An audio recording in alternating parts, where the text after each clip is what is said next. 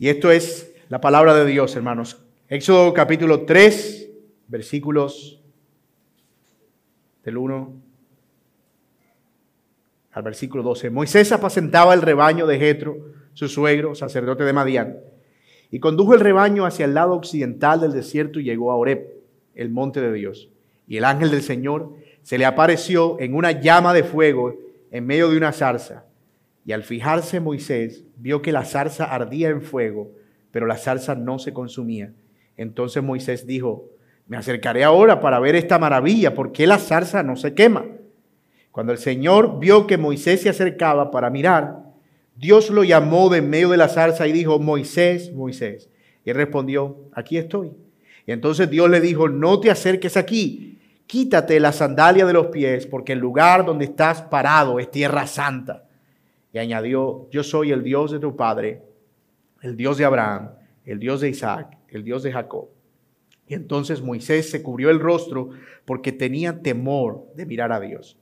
Y el Señor dijo, ciertamente he visto la aflicción de mi pueblo que está en Egipto y he escuchado su clamor a causa de sus capataces, pues estoy consciente de sus sufrimientos. Así que he descendido para librarlos de mano de los egipcios y para sacarlos de aquella tierra a una tierra buena y espaciosa, a una tierra que emana leche y miel, al lugar de los cananeos, de los hititas, de los amorreos, de los fereceos, de los jebeos y de los jebuseos y ahora el clamor de los israelitas ha llegado hasta mí.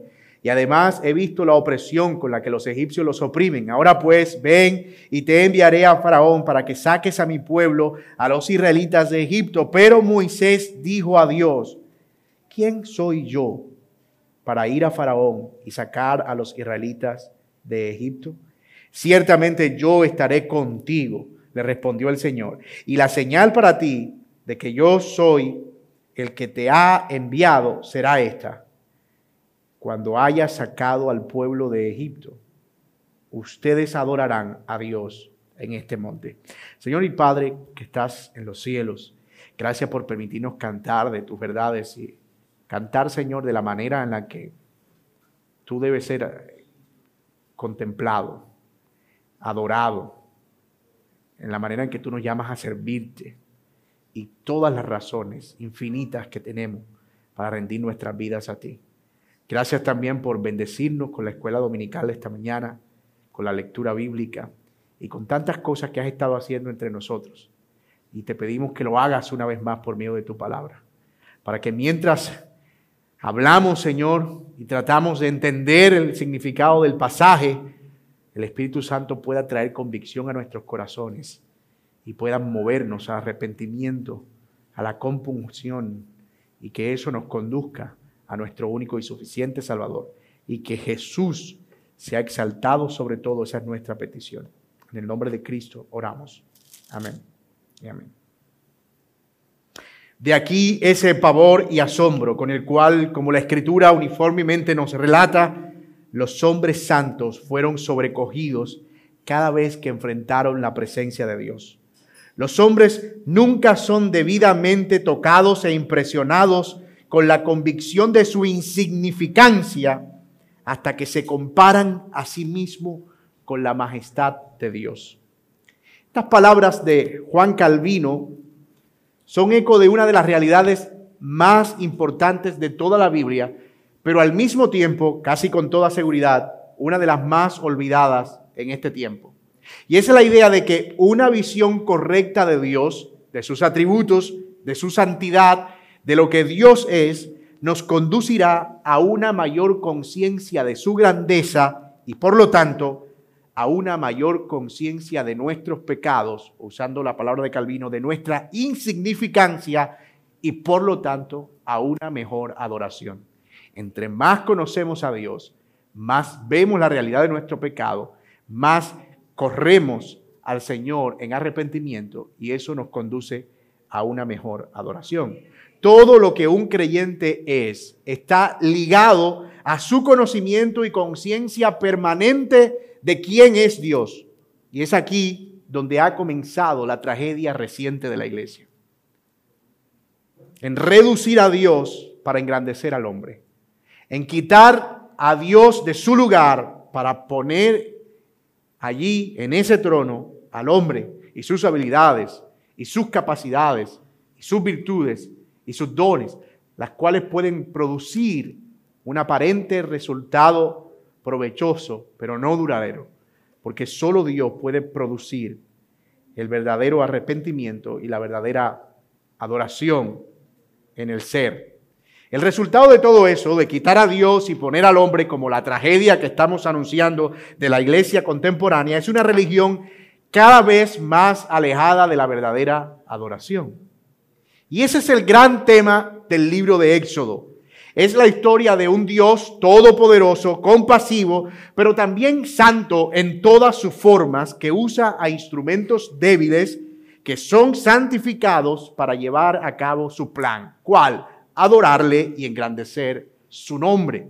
Si lo piensan bien, ese es un gran resumen para el libro de Éxodo. Hay un pueblo esclavo que no merece ser rescatado y un Dios santo que es trascendente y está por encima de todo. Y él toma a un hombre pecador como Moisés y lo santifica y lo envía para que saque a ese pueblo esclavo e indigno y lo lleva al desierto para santificar al pueblo con el único propósito de que ahora ese pueblo santo, rescatado por medio de un hombre santificado por Dios, adore al Señor en su presencia, que es lo que representa al final el tabernáculo de la adoración. Esa es la gran historia del libro de Éxodo.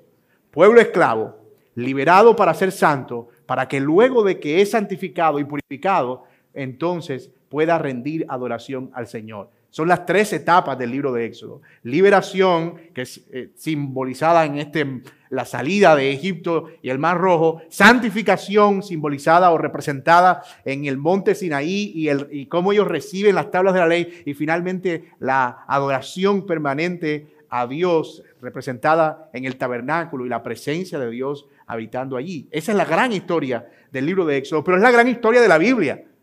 Es Dios tomando pecadores, rescatándolos para santificarlos, para que al final ellos vivan para su gloria. Y como predicador, amados míos, yo llego a este pasaje con un profundo sentido de indignidad. Porque cuando alguien habla de la santidad de Dios o de sus atributos, es fácil que quienes oyen perciban que los que hablan al respecto han alcanzado la dignidad suficiente para hablar. Pero la verdad es, y esto es algo que el doctor Arcis Sproul enfatiza en su libro La Santidad de Dios, entre más fieles como predicadores intentamos ser al texto que habla de la santidad de Dios, entonces más crece nuestra distancia de Él. Entre más intentamos comprenderlo y explicarlo, más crece nuestra distancia y por lo tanto mayor es nuestra carga. Y eso es justo lo que produce dicho sentido de indignidad. Entre entre más nos acercamos a conocer cómo funciona esa santidad, cómo se expresa, más evidente es nuestra indignidad. Pero yo espero que hoy ustedes también sean expuestos a ese mismo sentido. Y que este pasaje nos permita ver con toda claridad al Dios Santo que se ha revelado en las Escrituras y que Él nos haga navegar en las aguas profundas de su carácter y el conocimiento de quién es Él. Y que al igual que Moisés, podamos responder con reverencia y por supuesto en adoración. Y hemos estado viendo en los capítulos anteriores la historia de Moisés y su fracaso por libertar al pueblo de Israel de la esclavitud. Acuérdense, el capítulo 2, Moisés debuta como libertador y ¿cuál es el resultado? Fracasa. Él no logra libertar al pueblo, así que en lugar de ser libertador es desterrado de Egipto y ahora vive durante 40 años en un desierto siendo pastor de unas ovejas ajenas y desconectado completamente de lo que él imaginaría sería un plan redentor para su pueblo. Pero de esa aparente frustración o de ese aparente fracaso, Dios emerge como el verdadero libertador. Y allí quedamos al final en el capítulo 2.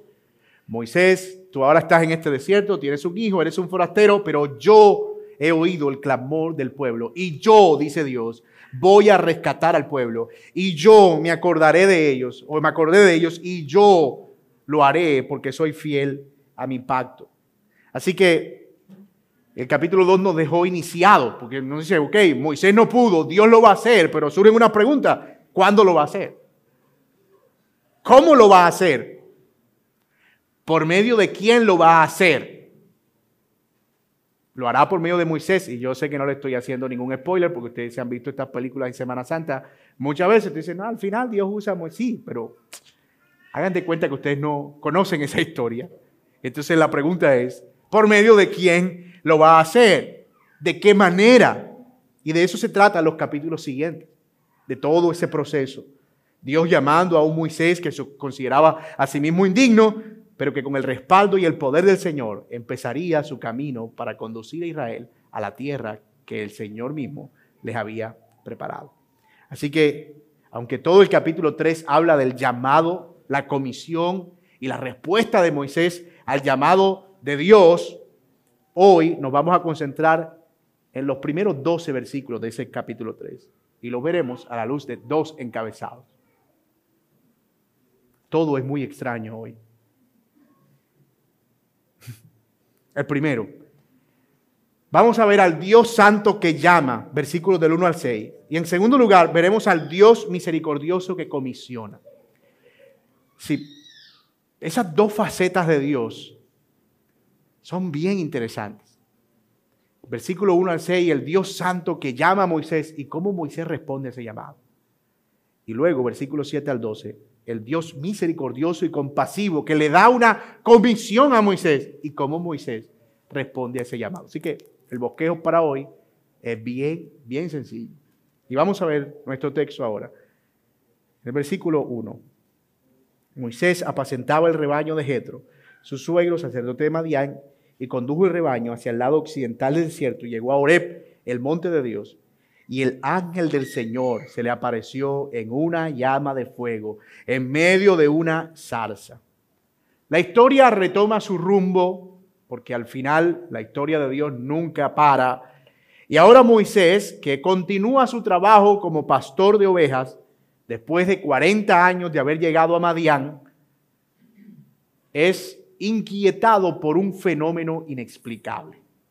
Él está llevando sus ovejas por el desierto, siendo un anciano, tal vez sin muchas pretensiones en la vida, y buscando mejores pastos hacia el occidente del monte Sinaí, como también es conocido el monte Oreb. Y un extraño fenómeno, como dije, llamó su atención. Una zarza ardía en lo alto de la montaña. Ahora, eso no era raro considerando las altas temperaturas que pudiera alcanzar el desierto en épocas verdaderamente secas.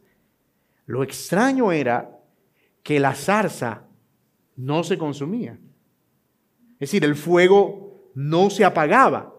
Así que inquieto por esa curiosidad, que no sabemos realmente si él la vio en el día o en la noche. El caso es que él se fija y él ve que el fuego está encendido, encendido, encendido y nunca se agota. Y Moisés se acerca. Cuando se acerca comprueba que efectivamente no era un fenómeno natural ni climático, que él estaba frente a un acto milagroso. Era, el texto nos dice, el ángel de Jehová o el ángel del Señor que se había aparecido en una llama de fuego. Y aquí surge la primera cuestión en este texto. ¿Quién es ese ángel de Jehová que aparece en este pasaje? Porque entre otras cosas, no es la primera vez que esa expresión aparece en la Biblia. El mismo autor de Éxodo, que es Moisés, había escrito por lo menos cuatro referencias, por lo menos cuatro referencias o cinco a este ángel en el libro de Génesis. Génesis 16, 7, en una aparición a Moisés, versículo, eh, perdón, a Abraham, eh, eh, versículo 11, 21, 17, 22, 11, 31, 11, en aquel acto donde Jacob se enfrenta al ángel del Señor. Y ese es el mismo ángel del Señor o el ángel de Jehová con quien Jacob pelea en Peniel. ¿Se acuerdan de ese pasaje? Yo sé que ustedes no se lo saben, pero se saben el coro. Lucho Jacob con el ángel de Jehová. Y en su lucha le decía, si no me bendice, no te vas. Si no me bendice, si no me bendice, no te vas. Es exactamente la misma referencia. Pero miren algo interesante, porque cuando eh, Moisés escribe acerca de ese evento en Génesis 32, 30, él dice, y llamó Jacob el nombre de aquel lugar Peniel, porque dijo, vi a Dios cara a cara y fue librada mi, mi alma.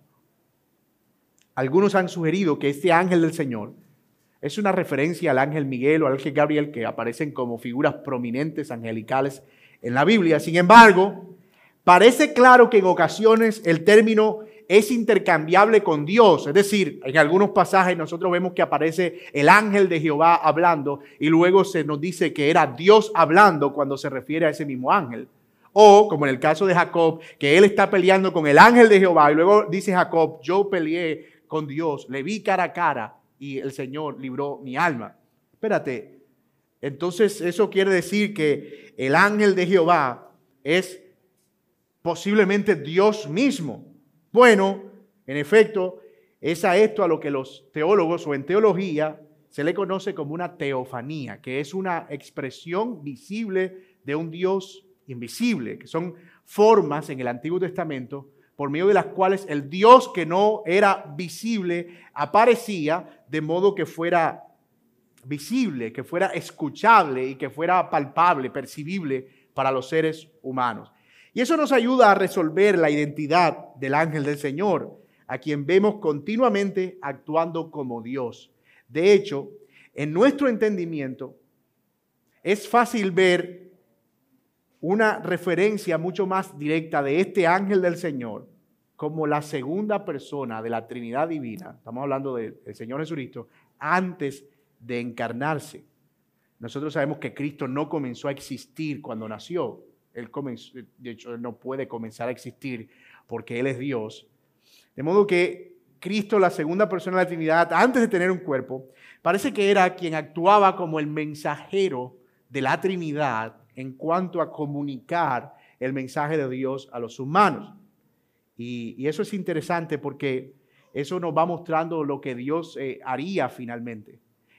Es que Dios utilizaría un medio, a un mensajero, para poder relacionarse con su pueblo de manera que no, eh, los mensajeros no fueran consumidos por su gloria. Y eso es interesante. Si Dios hubiese actuado o entrado directamente en la humanidad, con toda su dignidad y con todo su esplendor. Eso era algo como si nosotros nos acercáramos lo suficiente al sol. Él nos habría consumido inmediatamente. Pero Dios encuentra una manera en la cual Él puede camuflar su gloria. Yo no sé si estoy diciendo una herejía, pero es lo que se me ocurre para tratar de comunicar la idea.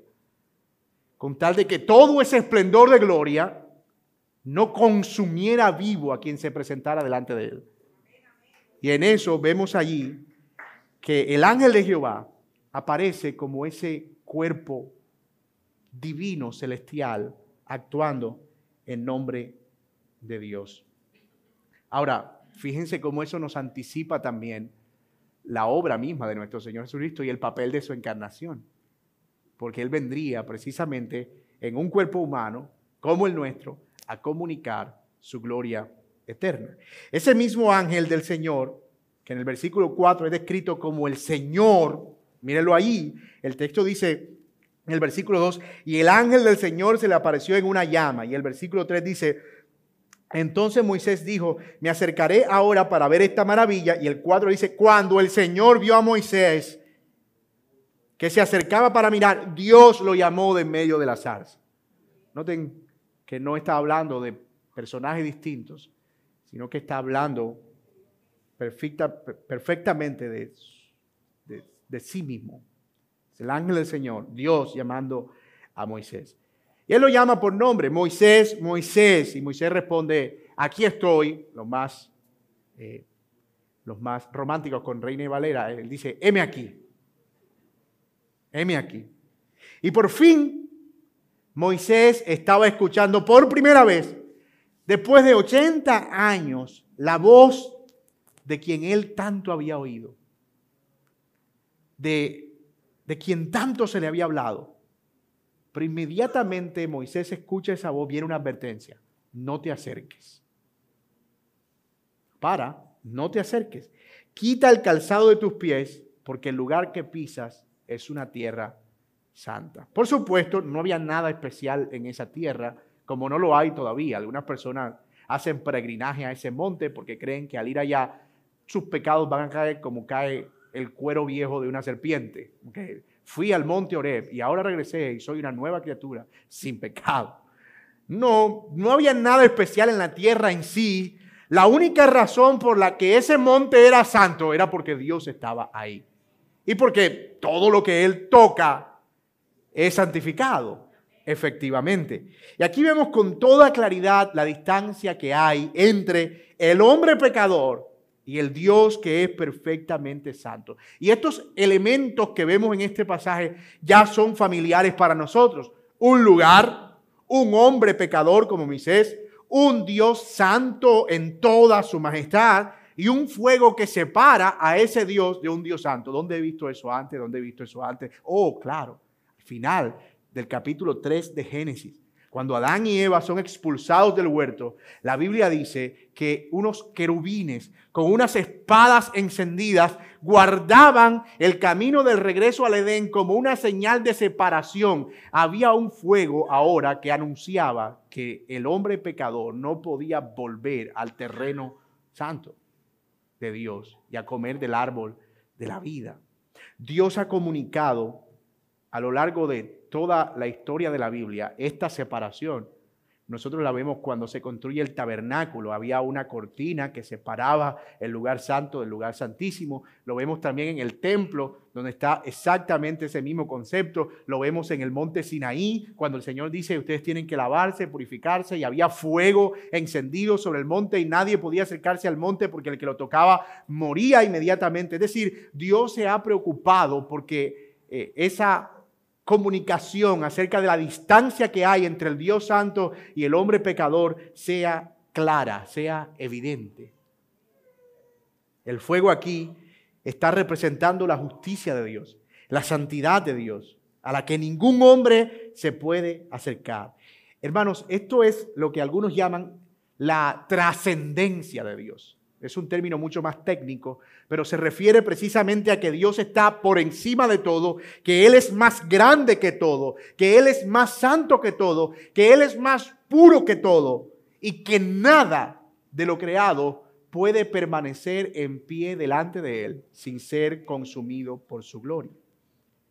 La palabra santo significa ser separado, o ser apartado. Es una palabra hebrea que es como kadosh, que da esa idea de una separación, de algo que es puesto en un lugar aparte para un uso exclusivo. Pero ese concepto se queda corto para referirse a Dios, porque cuando hablamos de que algo es santo, el, el, término es más en una posición pasiva. Es algo que es apartado, sí, pero es apartado por alguien que entiende que es para un uso santo. Pero ¿quién apartó a Dios? No. En cierto sentido, Él es el, santo que santifica. Él es el santo que no es apartado por nadie, pero que es quien aparta o quien separa para santificar para sí mismo. Así que cuando nosotros pensamos en la santidad de Dios, estamos pensando en un atributo exclusivo. Nadie es santo como Él. Nadie. Su santidad es excelsa, su pureza es diáfana, su rectitud es incorruptible, su perfección no tiene límites, Él es el Dios que santifica. Y eso es lo que Moisés está viendo en ese momento. Por otro lado, hay un misterio en la petición de Dios a Moisés. Quita el calzado de tus pies, porque el lugar que pisas, santo es.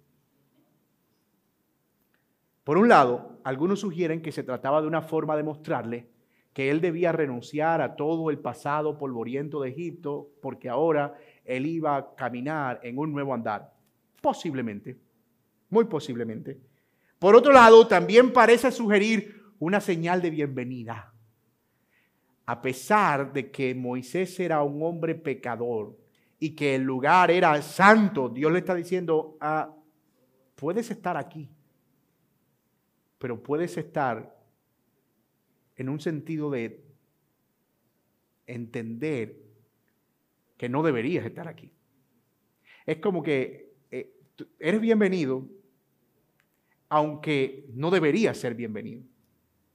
Y acuérdense que básicamente era una costumbre medio oriental quitarse el calzado para poder entrar en la casa y estar allí en la presencia del anfitrión. Cualquiera de las dos cosas que el texto no nos dice realmente cuál es el significado real de ese acto de quita el calzado de tus pies. Si estas dos posibilidades pudieran haber más, son especulativas. Lo que indican es que Moisés tenía que obedecer y punto. O sea, si el Señor hubiese dicho, quítate la manga derecha de tu atuendo, tenía que quitarse la manga derecha de su atuendo. Quítate eh, la correíta del lado izquierdo, él debía hacerlo porque cuando estamos en la presencia del Señor, las cosas se hacen como Dios dice, a la manera de Dios. Dios se presenta a Moisés y miren cómo le dice en el versículo 5, no te acerques aquí, quítate las sandalias de los pies, porque el lugar donde estás parado es tierra santa. Y añadió, yo soy el Dios de tu padre, el Dios de Abraham, el Dios de Isaac y el Dios de Jacob.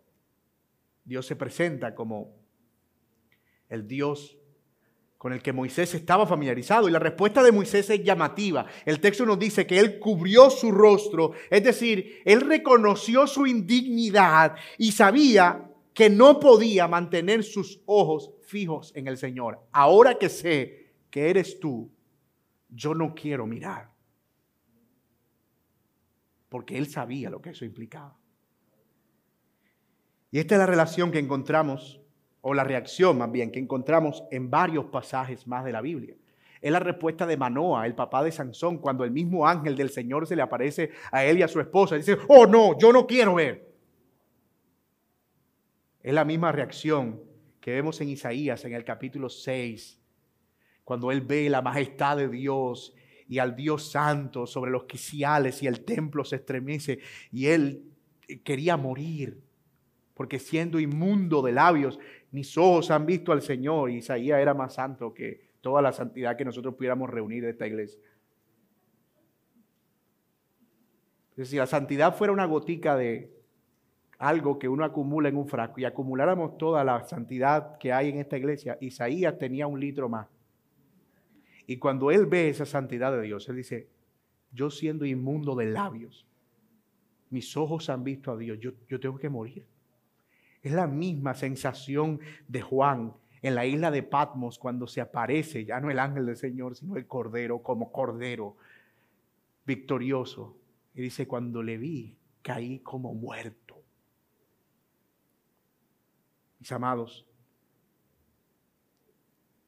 hay tanto en este texto para nosotros.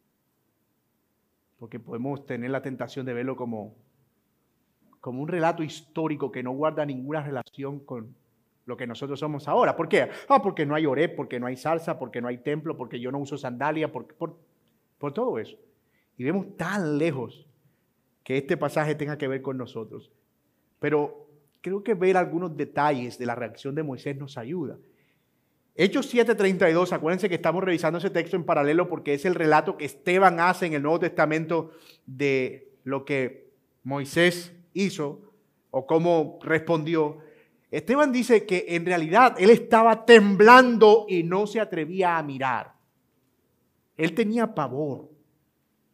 Y hay varias cosas prácticas que yo quiero remarcar en este primer punto. La primera, necesitamos recordar continuamente quién es Dios y su naturaleza santa. Porque me temo que con mucha frecuencia trivializamos al Señor. Lo vemos como uno más de nuestros dioses falsos, como una vaga imaginación. Y yo quisiera que pudieras preguntarte a estas alturas, cuando piensas en que Dios es santo o en la santidad de Dios, ¿qué es lo que viene a tu mente realmente? ¿Cuál es la imagen que se fabrica en tus pensamientos. Y me encanta pensar en el Dios que se encarnó y murió amorosamente por nuestros pecados, que entregó su vida, que abrió sus brazos en la cruz, pero Él también es el que está sentado en el trono lleno de gloria y de majestad. Y cuando mantenemos ese equilibrio entre lo que estamos viendo acerca de Dios, abandonamos esa idea de un Dios minúsculo, sin dignidad, que no puede valerse por sí mismo, que está lejos de todo, que no tiene nada que ver con nosotros, que es tolerante como un padre que malcría a sus hijos con el pecado. Ay, no te preocupes, no pasa nada. Y eso es terrible. Si tú no tomas a Dios en serio y su santidad y lo que Dios es, ¿sabes qué? Tendrás que verlo un día como el juez justo que se levantará sobre su trono para juzgar a los vivos y a los muertos. Independientemente de cómo lo veas ahora. Y yo creo que debemos ir pensando muy seriamente en falsas imágenes que hemos creado de Dios en nuestra cabeza. Para algunos, Dios es una especie de hippie de pelo largo del Medio Oriente que va por ahí, por el mundo, vestido con una toga o una, ¿cómo se llama esto? Una túnica de colores de arco iris y con un unicornio de mascota.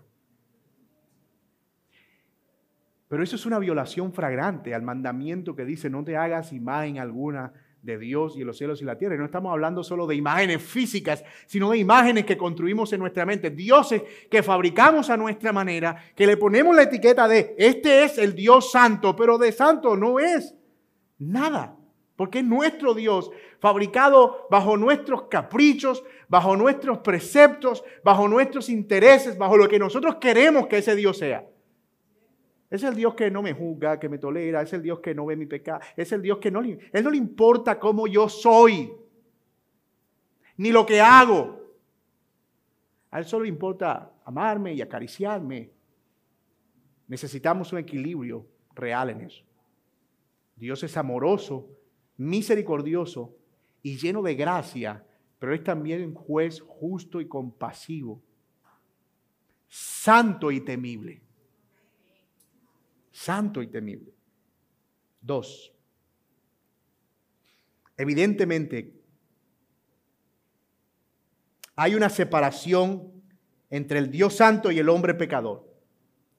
Y que aquellos que Dios llama a servirle o que Dios llama para ser su pueblo, deben alejarse completamente de sus pecados. Mis amados, la razón por la que no pecamos no debe ser porque es moralmente inapropiado. No debe ser porque si pecamos vamos a recibir un castigo y Dios castiga feo. La razón por la que no pecamos no es porque queremos evitar las consecuencias negativas o porque simplemente no queremos ensuciar nuestra reputación. No. La razón por la que si somos creyentes estamos llamados a no pecar es porque Dios es santo y Él demanda que aquellos que le sirven sean santos como Él. Porque nuestro pecado ofende a Dios, ofende su santidad, ofende su naturaleza.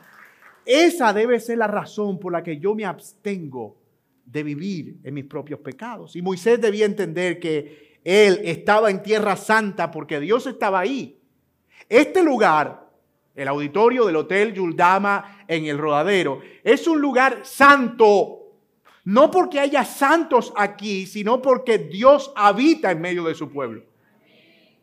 Y cuando su pueblo se reúne, Dios está ahí. Y donde está Dios, eso es un lugar santo. Ahora, piensen en eso. Y miren cómo eso cambia nuestro concepto de la iglesia congregada. Porque ya no es el grupo de amigos y llaves con los que me reúno cada domingo para compartir socialmente. Ahora la iglesia toma una nueva connotación.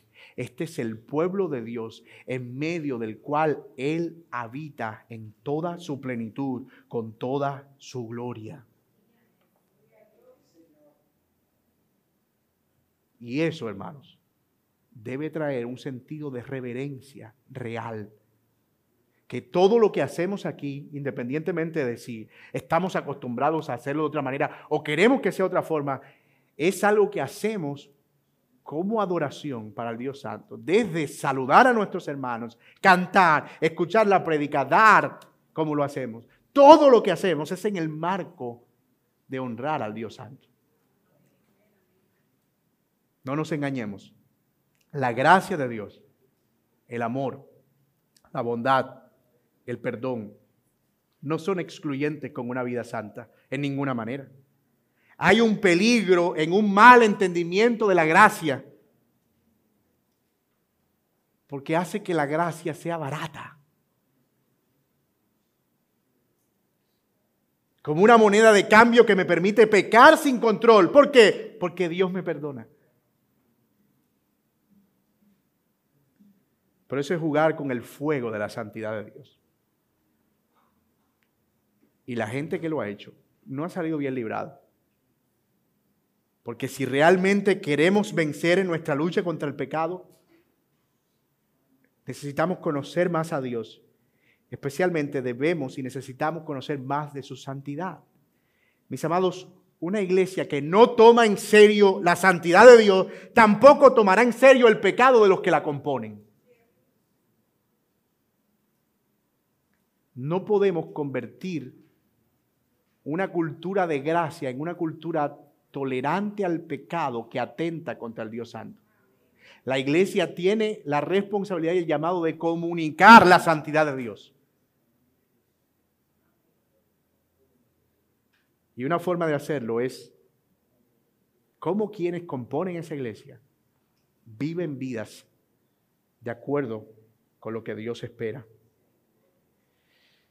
No estamos diciendo que debemos vivir vidas de absoluta perfección, lo cual es imposible. No estamos diciendo que debemos venir a aparentar una vida santa porque es domingo por la mañana. Pero por lo menos debemos ser conscientes de que no podemos presentarnos ante el Señor ignorando nuestros pecados. Como el hijo que viviendo con sus padres y la mayoría de edad sale y después de tres días llega borracho, drogado, sucio y se sienta en la sala y prende el televisor y abre la nevera y le dice a la mamá que le traiga comida como si nada hubiese pasado. No, mis hermanos. No es así como funciona. No y mil veces no. No podemos ser livianos con nuestro pecado. Si tú quieres vencer tu pecado, comienza por tomar en serio a Dios, porque de lo contrario, Dios te tomará en serio a ti. Y sabe que viene a mi mente un texto que ha sido tan mal interpretado, tan mal interpretado, pero que tiene una verdad tan gloriosa que se relaciona precisamente con esto. Y ese es ese texto que está en 2 Timoteo 2, 11 y 13. Dice que si morimos con Él, también viviremos con Él. Si perseveramos, también reinaremos con Él. Si lo negamos, Él también nos negará. Si somos infieles, él permanece fiel, pues no puede negarse a sí mismo. Y algunos han leído ese pasaje como que, si tú eres infiel, no importa, el Señor de todas maneras va a ser fiel y Él te va a levantar. Y, eso es verdad, el Señor ayuda a quien se arrepiente y confiesa, pero lo que está diciendo este pasaje es que si somos infieles, si traicionamos al Señor, si vivimos una vida de pecado, Él va a ser fiel. ¿Pero fiel a quién? No a nosotros. Él va a ser fiel a sí mismo porque Él no se puede negar a sí mismo. Y ser fiel a sí mismo es que Él actuará como un juez justo que ha prometido condenar el pecado. Dios va a ser fiel a eso. Él va a ser fiel si tú eres infiel. Y eso es un problema. Eso, Hemos leído ese pasaje como, oh, qué bendición. Yo puedo ser infiel, pero Dios, ah, Dios, vuelve a leer ese texto otra vez. Y vuelve a leer otra vez. Y vuelve a leer otra vez hasta que entiendas que el hecho de que diga que Dios va a ser fiel es un problema si eres infiel. Un serio problema. Cuando Moisés se dio cuenta de que hablaba con Dios, él intentó cubrir su rostro Él sabía que no podía mantenerse en pie delante del Señor. Hermanos, que el Señor nos dé ese sentido de reverencia.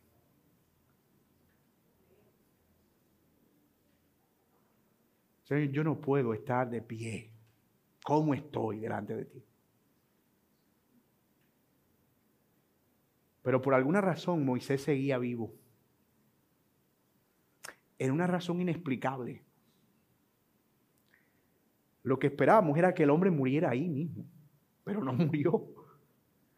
Y aquí hay esperanza para nosotros. Y es que ese Dios santo y temible también es un Dios increíblemente lleno de gracia. Que ha tenido cuidado de no desplegar todo el fuego de su santidad directamente contra nosotros. Gracias al Señor. De modo que podamos, siendo pecadores, poder estar delante de su presencia. Y no puede haber un mayor sentido de regocijo para nuestras almas que este que por la misericordia del Señor no hemos sido consumidos. Solo por la misericordia del Señor, nosotros, pueblo de Dios, no hemos sido consumidos. Y es precisamente esa misericordia y esa bondad que es exhibida en este texto a la que nosotros también debemos responder con un gran sentido de adoración. Dios en su misericordia habría de usar un instrumento como Moisés, quien no está muriendo, sino que por el contrario está siendo llamado por Dios para que Él lleve a cabo el plan. Y eso nos lleva al segundo y último punto de nuestro sermón en esta mañana. El Dios misericordioso que comisiona. Llamemos al Dios santo que llama. Pero veamos ese Dios misericordioso que comisiona. Miren el versículo 7. El Señor dijo, ciertamente he visto la aflicción de mi pueblo que está en Egipto y he escuchado su clamor a causa de sus capataces, pues estoy consciente de sus sufrimientos. Me encanta esa frase. Estoy consciente de sus sufrimientos. Mi hermano, si hay algo que necesitamos recordar es que el Señor, el Señor no está lo suficientemente lejos como para que no pueda ver nuestro dolor y nuestro sufrimiento y compadecerse. Así que he descendido para librarlos de la mano de los egipcios y para sacarlos de la tierra a una tierra buena que fluye leche y miel. Y el versículo 9 dice, y ahora el clamor de los israelitas ha llegado hasta mí y además he visto la opresión con la que los egipcios los oprimen. Ahora pues, ven y te enviaré a Faraón para que saques a mi pueblo, a los israelitas de Egipto. Los versículos anteriores nos mostraron al Dios trascendente, pero estos versículos nos muestran al Dios inmanente. Estamos teológicos hoy. La trascendencia es Dios está por encima de todo. La inmanencia de Dios es Dios es cercano a su pueblo. Dios está en medio de su pueblo. Es increíble. Dios puede ser perfectamente trascendente y perfectamente inmanente al mismo tiempo. Es por eso que cuando oramos decimos, Padre nuestro, inmanencia, que estás en los cielos, trascendencia. Santificado sea tu nombre. Dios es un Dios santo, Dios es un Dios cercano. El Señor describe también por primera vez su plan. Hasta ahora nadie sabía qué iba a hacer Dios. Bueno, ustedes sí, de nuevo, porque se vieron la película de Semana Santa, pero nadie sabía qué era lo que iba a hacer Dios y cómo lo iba a hacer. Así que Dios lo describe, sacar al pueblo de la esclavitud a una tierra buena y espaciosa. ¿Con qué propósito? ¿Que ellos cultivaran y fueran felices comiendo pernices? No. Con el propósito de que estando allí fueran un pueblo y siendo un pueblo santo le adoraran. ¿Cuál era el propósito? No era redimir socialmente a Israel, porque algunos han tomado este pasaje, especialmente los de la teología de la liberación, para decir que aquí vemos al Dios socialista aboliendo la esclavitud y dando dignidad a los pobres y llevándolo a una tierra de abundancia, un paraíso que fluye leche y miel. No, no. Dios no está haciendo aquí una obra marxista sacando al pobre para llevarlo a ser rico en un paraíso de plenitud donde todos iban a tener las cosas en común. Dios está haciendo esto para su propia gloria. El propósito no es necesariamente la vindicación social, aunque el Señor trae dignidad al pobre. El propósito aquí es la gloria de Dios, para que ellos allí me adoren y me sirvan. ¿Dónde está eso en el texto? Pues mírenlo en el versículo ah, al final, en el versículo 12. Ciertamente yo estaré contigo, le respondió el Señor, y la señal para ti de que yo soy el que te he enviado será esta. Cuando haya sacado al pueblo de Egipto, ustedes adorarán a Dios en este monte. Ahora, el verso 10 nos muestra algo curioso, muy curioso. El verso 10 dice, ven, le dice Dios a Moisés, y te enviaré. Usted es Moisés. Y usted dice, ajá, Señor, entonces, ¿no me acerco o voy? Porque dice, no te acerques, quítate el calzado de su pie, pero él me dice que vaya y mm, ponte de acuerdo. Y alguien dirá, ¿ves? Ahí este está ese Dios ambivalente con complejo de doble personalidad y trastorno bipolar. De repente le dice a Moisés, mantente lejos. Y ahora le dice, ven. Pero hermanos, no son dos cosas en contradicción. Dios puede ser perfectamente santo y separado del pecado, pero también perfectamente misericordioso y cercano a los que aman. ¿Y cómo puede ser eso posible? Oh, porque Él ideó la manera en la que los pecadores pudieran acercarse a Él sin ser consumidos, y hablamos un poco de eso.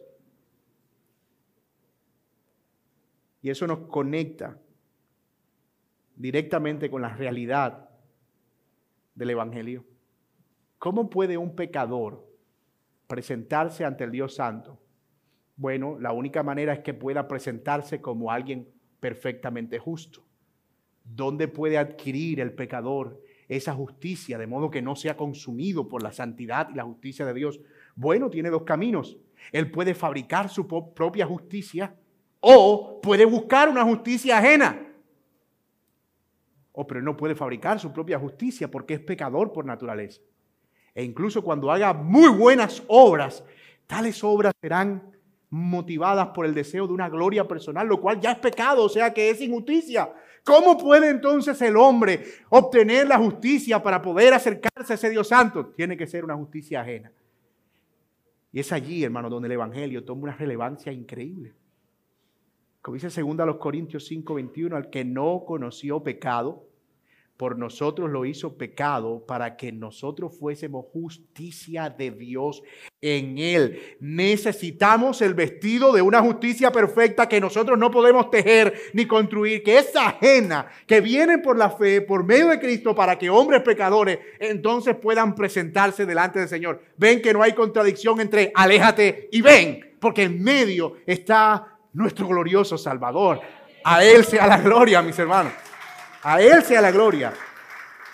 Y eso modela nuestra adoración. Noten que nos acercamos a Dios con temor y profundo sentido de contrición, de reverencia, porque sabemos quién es Él, pero también con gratitud, porque Él ha perdonado nuestros pecados, porque Él nos ha redimido, porque nos ha hecho, me encanta esta frase, aceptos en el amado. Él nos ha aceptado en Cristo. Eso es increíble. En adelante veremos un intercambio de argumentos. Moisés dice, yo no puedo. Dios dice, me importa. Yo no tengo cómo, me importa. Señor, es que yo no, Moisés, que me importa. Vemos a un Moisés inseguro. ¿Se acuerdan de Moisés de los 40? Yo voy a liberar a este pueblo, voy a matar a ese egipcio y cuando todo el mundo vea que yo lo mate, todos van a creer que yo voy a ser el libertador. Aquí estoy. ¡Ah! Se vieron 300 espartanos, era un Leónidas. ¡Ah!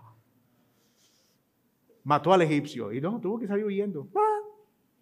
¡Ah! ¡Ah! Al desierto.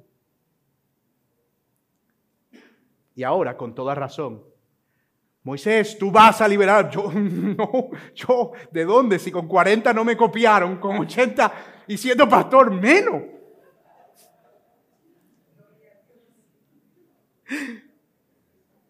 Pero hermano, Dios estaba por encima de las debilidades de Moisés. El versículo 11 muestra esa inseguridad. Ve, y el Señor dice, ¿y quién soy yo, Señor? Un simple pastor, vulnerable un hombre que no tiene la habilidad. Yo pensaba liberarlo con espada porque yo no hablo bien. Y ahora tú me dices que yo no vaya y libere con espada, sino que le diga a Faraón, que le diga a Faraón que lo deje ir. ¿Y quién soy yo? La pregunta es natural, no atrevida, es natural. Yo me imagino que fue una pregunta con mucho respeto. Señor, ¿y hmm, quién soy yo? Esa es una de las grandes preguntas de la Biblia, ¿verdad? La primera es quién es Dios, la segunda es quién soy yo. Pero es precisamente ahora que Él va a ser útil, porque Dios es experto en glorificarse en medio de la debilidad y de la indignidad. La respuesta de Moisés a la santidad y al carácter, ¿cuál fue? Temor y reverencia. La respuesta al llamado y a la comisión, ¿cuál fue? Un sentido de insuficiencia. Aquí está el Dios Santo, no soy digno de mirarte. Ven que te envío, yo no soy suficiente. Hermanos, ambas son las actitudes que deben caracterizar a un verdadero siervo de Dios. Yo no soy digno de estar aquí. Yo no tengo, Señor, yo no, no sé cómo. Debe temer al Señor y debe pensar de sí mismo con cordura, no pensar que es algo, porque el que piensa que es algo, no siendo nada, a sí mismo se engaña. pero sí depender del Señor. Esto no es un victimismo y una falsa humildad de Moisés. Él no está diciendo, no, Señor, yo quién soy, Señor, yo no. Es como esperando que alguna vez han hablado con alguien así. Mira, fulano, ay, no, no digas eso, yo no soy así, pero es para que tú le digas diciendo, no, no, tú sí eres así, tú eres, tú eres tan lleno de vida, eres una persona tan... Moisés no está esperando que Dios le diga, ay no, Moisés, no digas eso, tú eres, tú eres un hombre tan competente, mira el llamado que tuviste, cómo fuiste rescatado, te crió la hija de Faraón, has sobrevivido 40 años en el desierto, ¿cómo me vas a decir que no? Vamos, tranquilo, ánimo, que tú puedes, tú eres, saca el campeón que tú tienes dentro.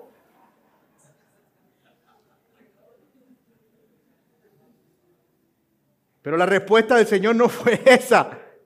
Dios era consciente de las debilidades de Moisés.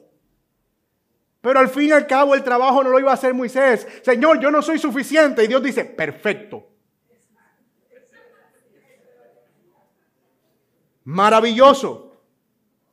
Eres débil y yo lo sé, lo cual está perfecto. Porque el Señor lo dice, yo voy a estar contigo. Eso sería otro sermón, pero ya el tiempo ha avanzado. Pero hermano, yo no sé si a ustedes les pasa lo mismo, como que, guau, en serio, yo estoy contigo. Moisés tendría muchas más preguntas, muchas más inseguridades, las veremos en sermones siguientes, pero por ahora la idea nos queda clara. Mírenla aquí. Dios es santo y perfecto, pero al mismo tiempo un Dios misericordioso. Es el argumento de nuestro texto. Que usa instrumentos débiles con el propósito de mostrar una mayor gloria.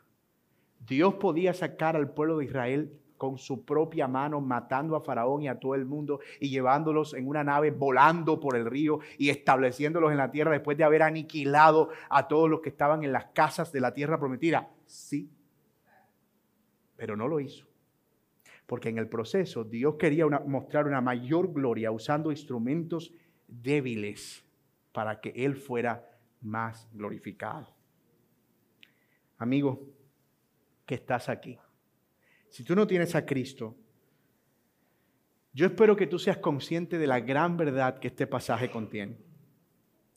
Que tú un día, como yo, nos vamos a presentar delante de la presencia del Señor.